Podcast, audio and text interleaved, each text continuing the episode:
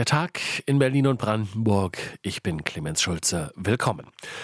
Berlin-Kreuzberg, Sebastianstraße 73. Ein siebengeschossiges, unscheinbares Mietshaus. Ein zunächst vager Hinweis führte zwei uniformierte Polizisten dorthin. Sie klingelten, Volltreffer. Widerstandslos ließ sich die frühere RAF-Terroristin Daniela Klette festnehmen. Über 30 Jahre lang war nach ihr gefahndet worden. Zuletzt soll sie Sprengstoff- und Geldtransporterüberfälle verübt haben, Terroristenrente also. Jetzt sitzt Daniela Klette in Untersuchungshaft. Zwei Jahrzehnte soll sie in der Sebastianstraße gelebt haben. RBB24-Reporterin Jenny Barke war dort. Eigentlich ist die Sebastianstraße eine unaufgeregte Einwohnerstraße mit Plattenbauten und und modernen bunten Mehrfamilienhäusern. Zum Moritzplatz hin ist die Straße nur für den Radverkehr geöffnet. Doch an diesem Dienstag staut es sich. Mehrere Polizeiwagen parken vor der Hausnummer 73, Beamte sichern den Eingang. Den ganzen Tag übertragen sie Kisten aus dem Haus, offenbar aus der Wohnung von Daniela Klette. Drumherum stehen neugierige Passanten. Mara wohnt nebenan, interessiert sich für die Geschichte der RAF und kann kaum glauben, dass sie ihr so nahe gekommen ist. Deswegen finde ich das spannend, wollte kurz vorbeischauen, wo ist es passiert und klar, so ein geschmackloser Bunker als Untertauchort. Der graue Siebengeschosser wirkt unscheinbar. Auffällig allein ein kleines buntes Bild an der Fassade. Nebenan wohnt auch Orchidee. Die Nachricht hat sie überrascht. Sie dachte, dass alle RAF-Taten schon lange aufgedeckt worden sind. Und dass die hier lebt in der Nachbarschaft, war ja alles ziemlich unauffällig. Wir leben hier auch alle friedlich zusammen. Deswegen eher so überraschend, dass es jetzt rauskommt, dass sie hier wohnt. Die Gefühle der Nachbarschaft gehen auseinander. Einige sind geschockt, andere zucken mit den Schultern. Dass man hier wirklich mit einer Terroristin in derselben Straße wohnt, das ist echt heftig. Ist eben so. Gibt ja noch mehr Leute, die was auf dem Kerbholz haben. Es flößt schon Unbehagen aus, sag ich mal so. Wenn man dann hört, das wurde Munition in der Wohnung gefunden, dann finde ich das schon befremdlich. Sergen fühlt sich manchmal auch unsicher in der Gegend. Jedoch nicht wegen der RAF. Die sollte ihre gerechte Strafe bekommen, aber sie sei nicht das akute Problem. Man hat eher Sorgen wegen der Entwicklung der AfD anstatt der RAF, weil das mehr jetzt im Fokus ist, weil die halt auch mehr Stimmen bekommen. Oliver treiben andere Fragen um ob sich zum Beispiel Daniela Klette in den 30 Jahren im Untergrund verändert hat. Ob sie äh, noch dieselben Einstellungen hat wie früher oder ob sie die Taten bereut. Klar ist es auch eine Verbrecherin, versucht einen Mord und hat Raubüberfälle begangen. Also ist natürlich klar, dass äh, der Justiz zugeführt werden muss. Aber wenn man sie jetzt so täglich treffen würde, vielleicht wäre es irgendwie eine nette Nachbarin, die man hätte und würde irgendwie denken, boah, total die nette Frau. Dabei hat sie eine ganz andere Vergangenheit. Die Polizei sagt, dass Klette bei ihrer Festnahme am Montagabend keinen Widerstand geleistet hat. Sie wurde am Dienstag mit dem Hubschrauber nach Niedersachsen geflogen und sitzt wegen mehrerer Raubtaten in Untersuchungshaft.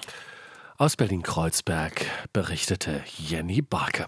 Großes Palaver in Cottbus. Es wurde über die Entwicklung der Infrastruktur im Lausitzer und im Mitteldeutschen Revier geredet, auf einer hochkarätig besetzten Konferenz mit Bundeswirtschaftsminister, Bundesbauministerin, mit drei Ministerpräsidenten und einem Ostbeauftragten. Wie schon bald üblich mit, na klar, Protesten vor der Tür, berichtet RBB24-Reporterin Iris Wussmann. Hubkonzerte vor der Stadthalle. Der Besuch des Vizekanzlers hat Demonstranten, unter anderem Bauern und Mittelständler, auf die Straße gebracht. Eine direkte Konfrontation bleibt aus. Robert Habeck kommt durch den Hintereingang. Die gegenwärtige Debattenkultur in Deutschland, einander wegzubrüllen, aber treibt ihn um. Das zerstöre die Demokratie. Und deswegen glaube ich, wir können ja energiepolitisch alles richtig machen, wenn wir das nicht in den Griff bekommen, dass wir mit unterschiedlichen Meinungen, aber als ein Land, als eine Gesellschaft, als eine Lausitz an einem Projekt arbeiten, dann wird es ganz, ganz schwierig werden. Deswegen vor den ganzen Energiefragen steht die gesellschaftliche Energie und die muss sich auch erneuern. Mahnende Worte, die von den großen Energiechefs bei der Tagung immer wieder aufgegriffen werden. Denn natürlich brauchen sie für das, was sie vorhaben, nicht nur schnellere Genehmigungen und Planungen, da habe sich schon richtig was getan, sondern auch eine gute Stimmung, um Leute zu gewinnen. Ohne die sei die ganze Energiewende schwierig, so Stefan Kapferer, Chef des Netzbetreibers 50 Hertz. Denn natürlich sehen wir nach wie vor, in Berlin ist es relativ einfach, Fachkräfte zu bekommen. Aber in der Fläche ist es schwieriger und deswegen, glaube ich, kommt es darauf an zu sagen, das ist ein guter Standort, hier macht es Spaß zu arbeiten. Und dann habe ich auch Hoffnung, dass wir diese Fachkräfte gewinnen können. In der Lausitz passiert gerade ungeheuer viel. Der Hunger nach Arbeitskräften ist groß. Parallel gehen die geburtenstarken Jahrgänge bald in Rente. 55.000 Leute werden bis 2038 fehlen, haben Forscher um Gunther Marquardt von der BDU Cottbus-Senftenberg herausgefunden. Und jetzt müssen wir aufpassen, dass es nicht in die andere Richtung geht, dass das Pendel nicht auf der anderen Seite ausschlägt, dass der Fachkräftemangel zur Bremse für den Strukturwandel wird. Deswegen muss die Region, muss das Land, muss der Bund daran arbeiten. Eine große Reserve sind die rund 30.000 Menschen, die jetzt noch aus der Lausitz zum Job pendeln. Die Wirtschaftsregion Lausitz will sie zum Hier-Arbeiten bewegen, mit verschiedenen Marketingaktionen ganz zielgerichtet, so Geschäftsführer Heiko Jahn. Bevor wir jetzt anfangen, in Rio de Janeiro Plakate zu kleben, äh, welche Zielgruppen denn realistisch sind, die wir sozusagen überzeugen können, in die Lausitz zurückzukommen oder überhaupt hier zu bleiben. Man ist mit der Energiewende auf gutem Weg, besser als es öffentlich wahrgenommen wird. Die Versorgung mit 80 Prozent aus erneuerbaren Energien bis 2030 ist zu schaffen, so Konsens bei der Tagung. Lehrchef Thorsten Kramer ist optimistisch, dass sich auch Menschen finden, die das mitgestalten. Über das, was wir heute sprechen, das ist ja nicht morgen und übermorgen. Das ist in einem Jahr, in zwei Jahren, in drei Jahren. Das heißt, wir schauen nach vorne, stellen die Weichen in verschiedene Richtungen an verschiedenen Stellen, damit wir in einigen Jahren über diese Fachkräfte ja in der Region verfügen. Seitdem die LEAG von Kohle auf grüne Energie umgestellt habe, gebe es Bewerbungen aus ganz Deutschland. Wenige Regionen seien so lukrativ wie die Lausitz, wenn es um den Zuzug von Fachpersonal geht. Tja, hoffnungsvolle Aussichten trotz aller Schwierigkeiten aus Cottbus war das. Iris Wussmann.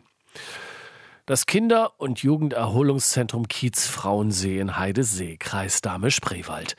Im Mai 2023 brach eine Berliner Schulklasse mitten in der Nacht ihren Aufenthalt ab. Schülerinnen und Schüler und ein Lehrer seien bedroht und rassistisch beleidigt worden von jugendlichen Gästen einer Geburtstagsfeier. Juristische Folgen wird die Nacht aber nicht haben, berichtet RBB24-Reporter Dirk Schneider. Mehr als neun Monate nach den Vorfällen hat die Staatsanwaltschaft Cottbus das Verfahren nunmehr abgeschlossen. Wie eine Sprecherin dem RBB sagte, lassen sich die Taten keinem der zwei Beschuldigten zuordnen. Ihnen war Bedrohung und Beleidigung vorgeworfen worden. Im Zuge der Ermittlungen seien mehr als 50 Zeugen befragt worden. Es habe sich dabei um Schülerinnen und Schüler einer Berliner Schulklasse und Teilnehmer einer Geburtstagsfeier gehandelt. Kein Zeuge habe jedoch die vermummten Beschuldigten wiedererkennen können. Darüber hinaus hätten objektive Beweismittel wie zum Beispiel Videos von Überwachungskameras oder Handyvideos von Zeugen gefehlt. Im Mai vergangenen Jahres hatte eine Berliner Schulklasse ihren Aufenthalt in dem Lager in der Nacht abgebrochen, weil Schülerinnen und Schüler durch Teilnehmer einer Geburtstagsfeier bedroht und rassistisch beleidigt worden sein sollen. Die Informationen zusammengefasst von RBB-Reporter Dirk Schneider. Irritiert sind Beschäftigte freier Träger, etwa kleiner Kitas von einem Schreiben der Berliner Finanzverwaltung. Es geht um die Hauptstadtzulage. Eigentlich hatte der Senat längst verkündet, dass auch die freien Träger Geld bekommen, damit sie ihren Beschäftigten dieselben 150 Euro monatlich auszahlen können, die Landesbeschäftigte erhalten. Aber der Finanzsenator kann jetzt nicht aufklären, wer die 150 Euro extra bekommt und wer nicht. RBB24-Reporter Christoph Reinhardt dazu. Wer in einer Kita des Landes arbeitet, bekommt die 150 Euro im Monat. Aber wer die gleiche Arbeit bei einem freien Träger macht, geht leer aus. Nach dem Abschluss der Verhandlungen zum Tarifvertrag der Länder waren die Hoffnungen bei den Betroffenen groß, dass sich das endlich ändern würde und der Senat die nunmehr tarifrechtlich abgesicherte Hauptstadtzulage auch auf die freien Träger anwenden würde. Aber dann überraschte die CDU-geführte Finanzverwaltung die anderen Senatsverwaltungen und Bezirke mit einem Schreiben, nachdem keineswegs geplant sei, die Hauptstadtzulage auch an freie Träger zu zahlen.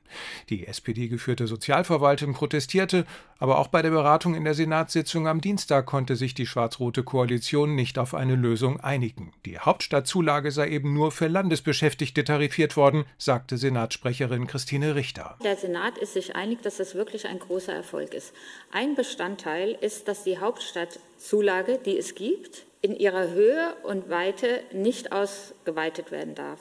Gleichzeitig haben wir die Erwartung der freien Träger, dass sie auch eine Zuwendung bekommen. Und da wird jetzt eine Lösung gesucht mit dem Finanzsenator und einigen Senatsmitgliedern. Nach RBB-Informationen will sich Finanzsenator Evers am Mittwoch mit Sozialsenatorin Kieseltepe und Bildungssenatorin Günter Wünsch erneut beraten. Die Lösung müsse sehr zeitnah kommen, fordert der grüne Finanzexperte Stefan Ziller. Es sei gut, dass der Senat seinen Fehler eingesehen habe, Angebliche Probleme mit den anderen Bundesländern oder dem Tarifvertrag der Länder kann er nicht nachvollziehen. Ich halte das für eine Schutzbehauptung. Der Tarifvertrag der Länder gilt erstmal für den öffentlichen Dienst und hat mit den freien Trägern nichts zu tun. Es gibt eine zweite Frage, wie finanziert das Land Berlin die freien Träger?